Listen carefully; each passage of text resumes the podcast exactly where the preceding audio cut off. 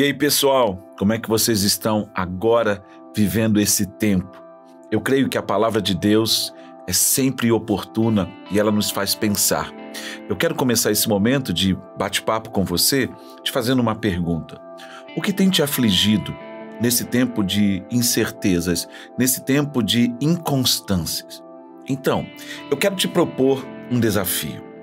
Eu quero te propor mudar a lente pela qual você enxerga a vida.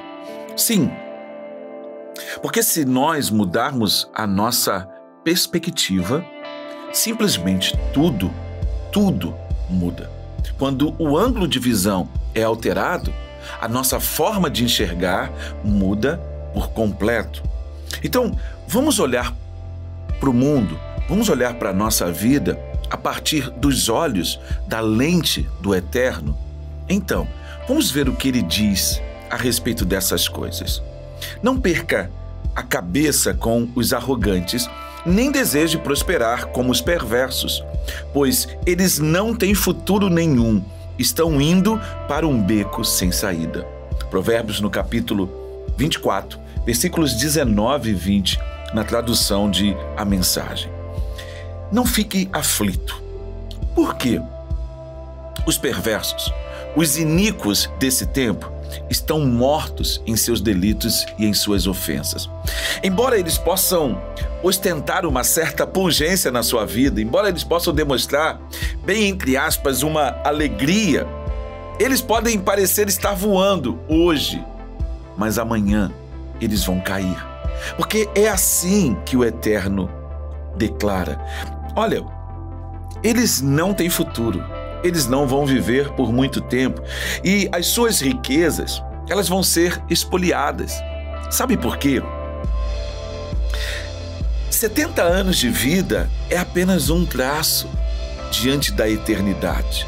E a palavra de Deus, ela nos mostra que o eterno, o Senhor, o criador de todas as coisas, é um justo juiz. Por isso, nós precisamos confiar no que ele diz. Não percamos a cabeça por causa dos arrogantes. Nós não precisamos é, nos preocupar com a sua prosperidade. Gente, para de ficar olhando para a prosperidade dos ímpios.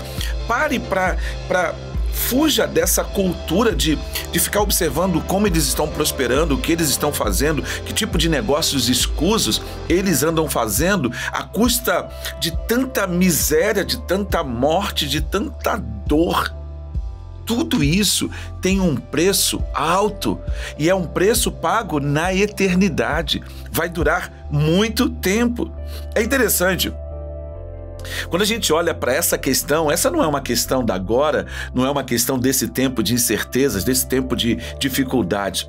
Essa é uma certeza, é um, é um dilema que já vem há muito tempo. Em Jeremias, no capítulo 12, no versículo 1, o profeta, o homem de Deus, faz essa proposição para Deus: Tu és justo, Senhor, quando apresento uma causa diante de ti.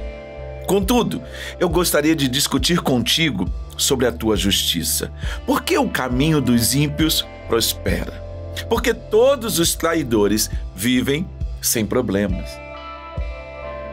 A resposta que Deus deu para Jeremias nessa questão foi contundente. Capítulo 12 de Jeremias, no versículo 1. Nesse capítulo 12, ele falou para Jeremias: Olha, se você está se cansando com esses homens que caminham a pé. Imagina como você vai se portar com aqueles que vêm sobre cavalos. Se você olhar para o Novo Testamento, você vai ver uma outra realidade: a iniquidade. E por multiplicar-se a iniquidade, o amor de muitos esfriaria. Então, não perca a cabeça. Não deixe que o seu amor, que a sua paixão pelo eterno, que a vida que ele tem gerado por meio da sua palavra, seja tirada de você.